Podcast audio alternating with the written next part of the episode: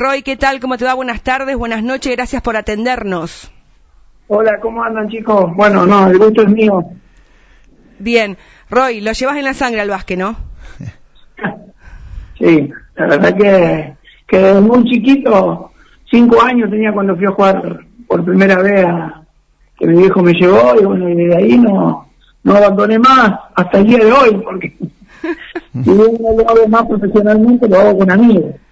Exactamente, y hablando de amigos, el fin de semana tuviste la posibilidad de compartir eh, básquetbol con nuestros exjugadores que le han dado tantas alegrías al básquetbol atlético María Juana, como Diego Cornali, Gastón Cornali, Fernando Cornalis, Ale Boneto, Juan Chivarra y innumerables jugadores que le han dado mucha alegría al, al básquet de aquí en nuestra localidad.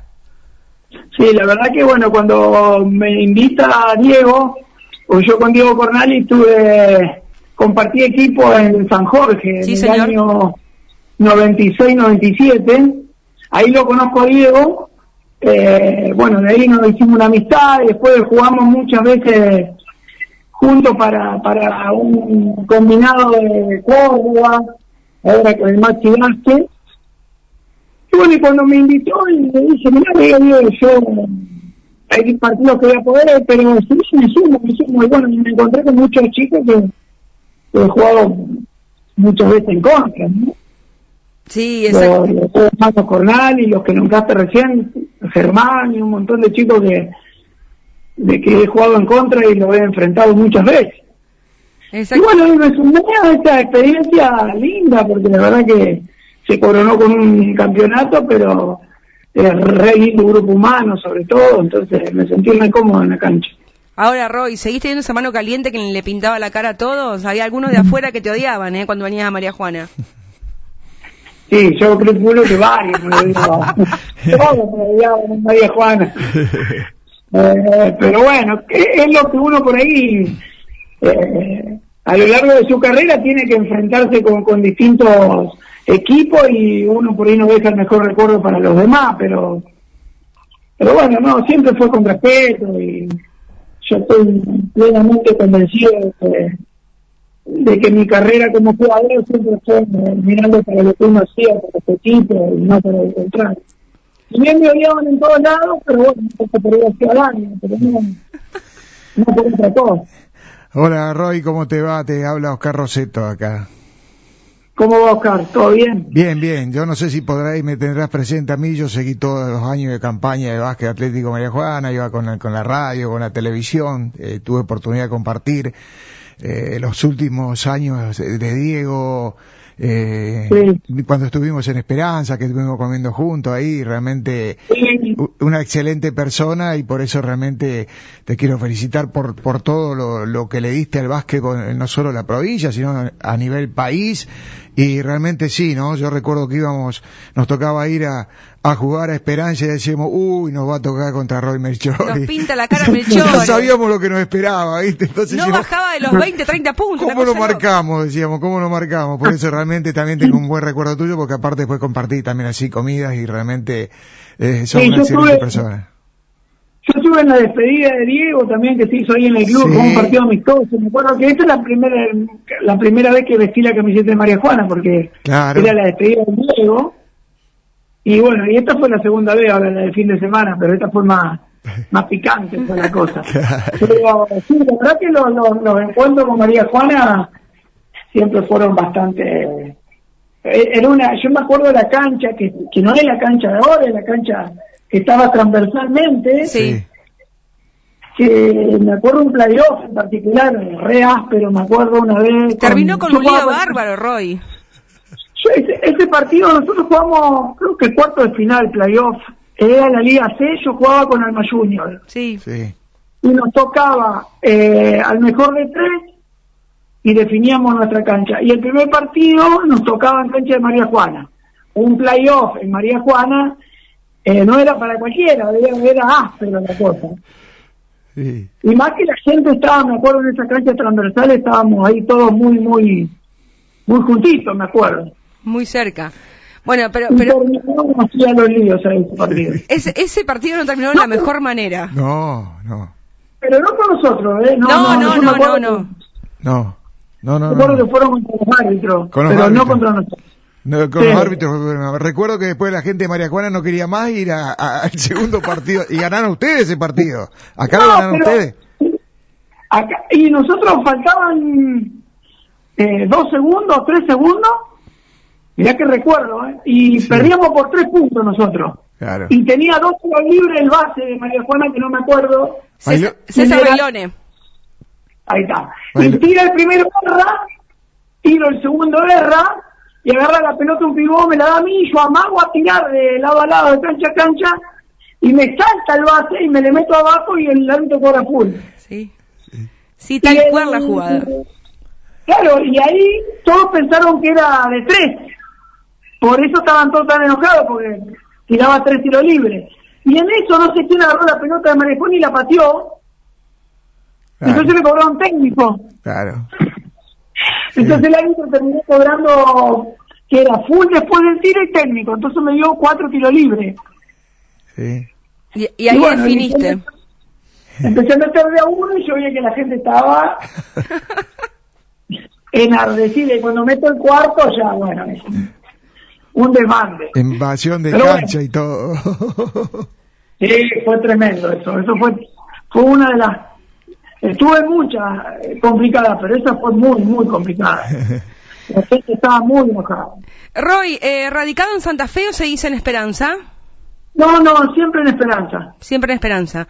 Eh, Sí, ahora ya estoy acá, definitivamente acá con mi comercio y estoy en, en una inmobiliaria, así que siempre acá en esperanza.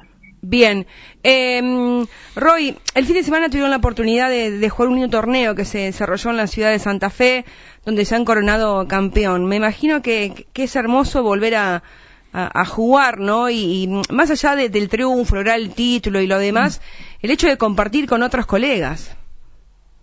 Sí, eh, a ver, yo hace aproximadamente 6, 7 años que, que juego este tipo de torneos así porque uno, a ver, uno nunca deja de ser jugador de básquet. Entonces, la- el único momento donde uno tiene la adrenalina de, de- de saber que fue jugador de básquet es en este tipo de encuentros de torneos.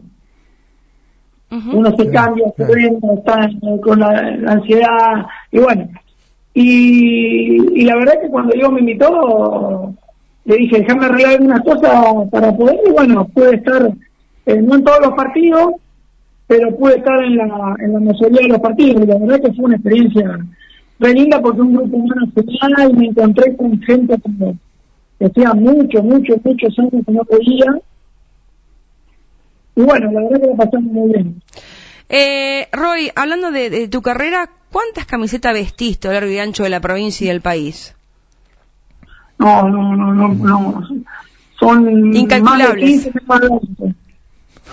Sí, son más de 15, menos de 20 seguro, pero no, no, no. No, no, no sé. Ahora, ahora eh, Roy, la carrera que has desarrollado es, in- es impresionante. Bueno, muchas gracias. La verdad que fue un esfuerzo enorme.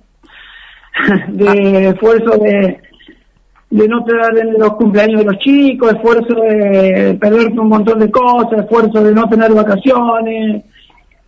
Bueno, los jugadores de básquet que son profesionales saben de lo que hablo y cuando todos están disfrutando las vacaciones uno está, uno está entrenando y cuando todos están laburando uno está en los meses que está al pedo, entonces va de contramano de todo no puede hacer otra cosa en la paz, es difícil. Aparte, aparte Roy, lo, lo admirable de lo tuyo es que con la altura que tenés, o sea, eh, el sacrificio siempre es doble, porque por ahí Diego, con dos metros, dos, dos metros y pico, eh, es distinto eh, el juego que tiene que desarrollar él en la cancha, más allá que también está dentro del equipo, por supuesto, pero el base siempre tiene que exigirse más. No, lo que pasa, sí, el puesto, a ver, el, el, el tener altura obviamente es una ventaja enorme, más ahora, viste que, que los bases miden 2'10, 2 metros. Sí, Pero ese no fue un problema para mí, la verdad la altura nunca fue un problema porque he jugado en liga, en liga, eh, en, en torneo nacional, que enfrentábamos americanos grandotes, la verdad que nunca fue un problema para mí, al contrario. Yo me refería... Cuanto más ahí en menos moverse y era más fácil pasarlo. Claro, yo me refería a la, claro, la exigencia es mayor, o sea, tenés que estar súper entrenado, por ahí un pivot que se para debajo del aro, que se paraba en aquella época, que cuando jugaba vos, cuando jugaban todos, cuando jugaba Diego y los demás, por ahí a veces te parabas en, en la zona y descansabas un poco. El base no, tiene que ir permanentemente. Antes, el básquet que desarrollábamos nosotros, cuando yo era más joven, es muy distinto al que desarrollan ahora. ahora Ahora prácticamente eh, todos juegan en, distintas posiciones, por las rotaciones que hay, los pivots son mucho más rápidos, tienen muchísimo más trabajo físico, tienen muchísima más eh, técnica. Bueno, antes era más, el pivot era más predominante bajo las tablas. Hoy en día un pivot si no sale a jugar afuera no puede jugar, entonces ha cambiado muchísimo. Pero indudablemente que el base nos costaba mucho más. Claro. ¿Te quedás con el básquet de ayer que vos entrenaste con el básquet de hoy que, estás, que estamos todos disfrutando y viendo? No, yo pienso que, a ver, depende qué, qué, qué categoría, porque, por ejemplo, eh, uno va, ve en Liga Nacional y ve, ve muy buen nivel de jugadores que son enormes, jugadores que, que son muy inteligentes, muy técnicos, y a medida que va bajando de categoría vos vas encontrando más velocistas y gente física notable, pero que poco piensan o poco para la pelota. Eso creo que se perdió un poco a lo que éramos nosotros éramos antes. Antes había que, preparar un poco la pelota y marcaba mucha diferencia y hoy, hoy lo físico predomina por sobre la inteligencia de muchos. Eh, Roy, ¿sorprende de que, por ejemplo, Campas hoy esté en NBA?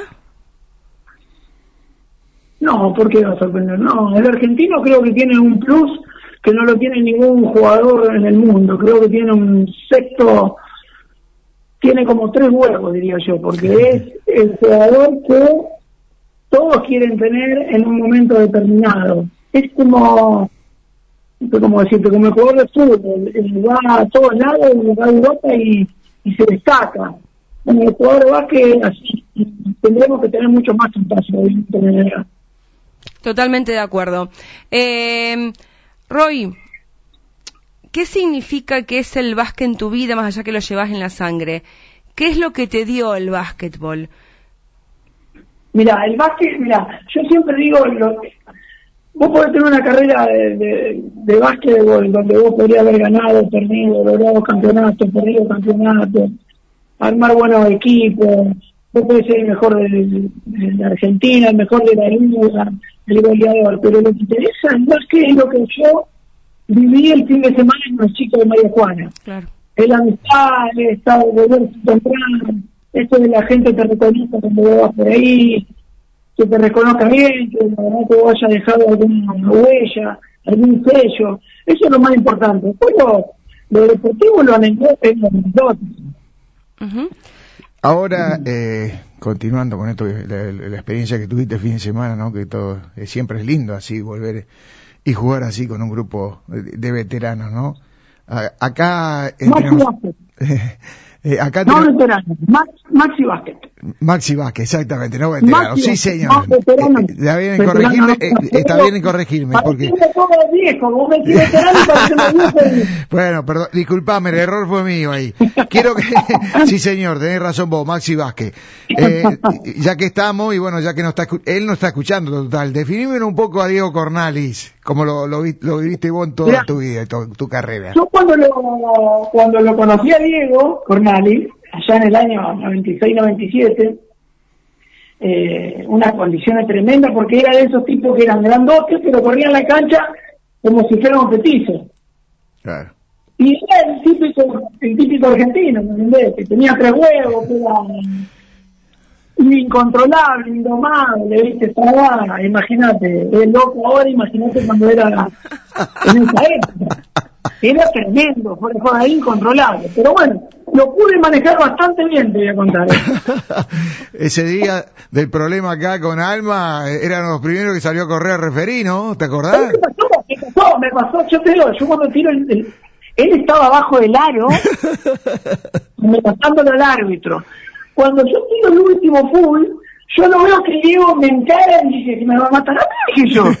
Pero no, no, me pasó por, pero bien por el costadito me pasó, ¿viste? Y dice, bueno, Zafaroli. no, no, un loco lindo, un loco lindo. Yo lo quiero mucho, mucho. Lo quiero mucho porque tenemos una relación con él de hace mucho tiempo, si bien no es fluida en cuanto a, a vernos, pero siempre algún mensaje, tenemos un grupo donde estamos juntos, fui a su despedida, o sea, no, la verdad que 10 puntos. Roy, eh, ¿te ves como entrenador? ¿Tenés ganas de, ser entrenador, de dirigir? Eh, obviamente que toda tu vida estás ligado al básquetbol más allá de, tu comercio y de tu negocio inmobiliario. Eh, ¿Tenés propuesta para dirigir? ¿Estás dirigiendo? ¿Querés dirigir? ¿Te, gustaría dirigir básquet mayores? ¿Te gustaría ser un formador de chicos?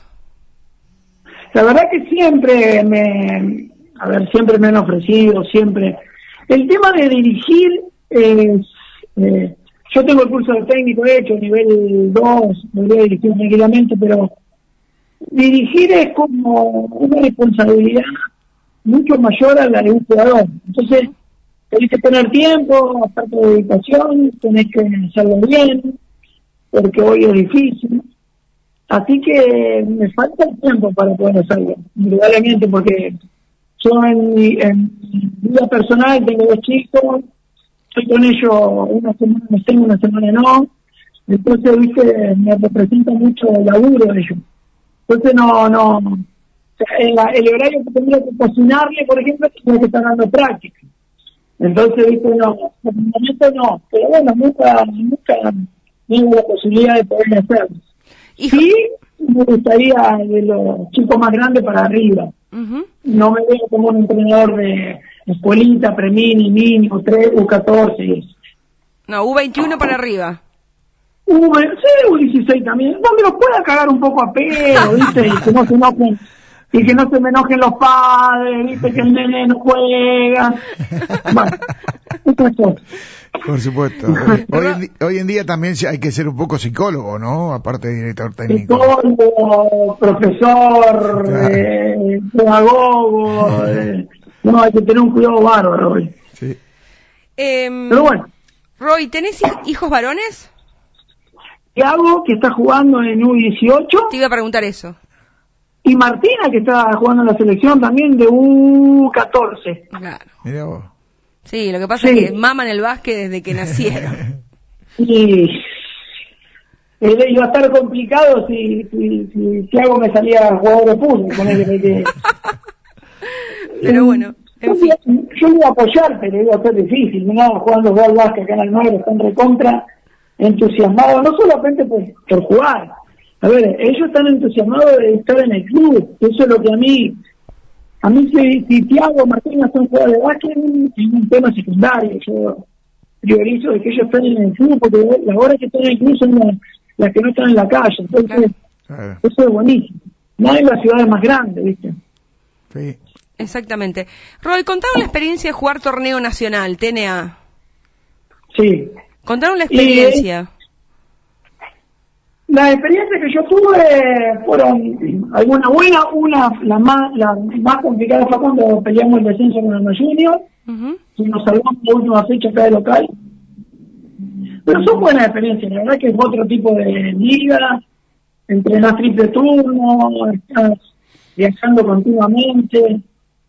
Es para una etapa de la vida donde uno eh, realmente prioriza el, el eso es lo que sabe, se viene buen dinero, buenos contratos, se, vive, se va a buenos hoteles, se vive en buenos departamentos.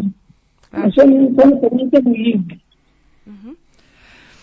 Roy, ¿qué le diría a los chicos hoy que están jugando al, al básquetbol? Porque uno imagina, por todo lo que vos contaste, dejaste una familia, una forma así dejaste una familia, ¿no? Dejas tiempo, dejas de dedicar tiempo a tu familia, por ahí a tus hijos, no estás en fechas importantes, vivís viajando, eh, no haces fortuna como el fútbol eh, en cuanto al económico, además seguís laburando más allá del entrenamiento y, demás.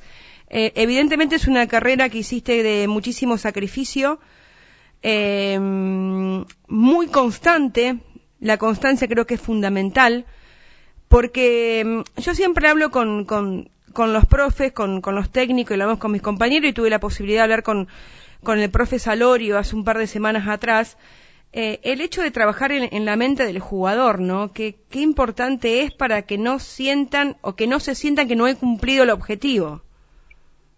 Yo creo que es, muy, muy complicado el tema de desinformación, porque los formadores de, de los chicos, la verdad que yo admiro profundamente la dedicación de los profes, porque uno cuando dirige primera, o U21, que ya son primera, uno mide cómo trabajar la, la, responsabilidad de cada jugador.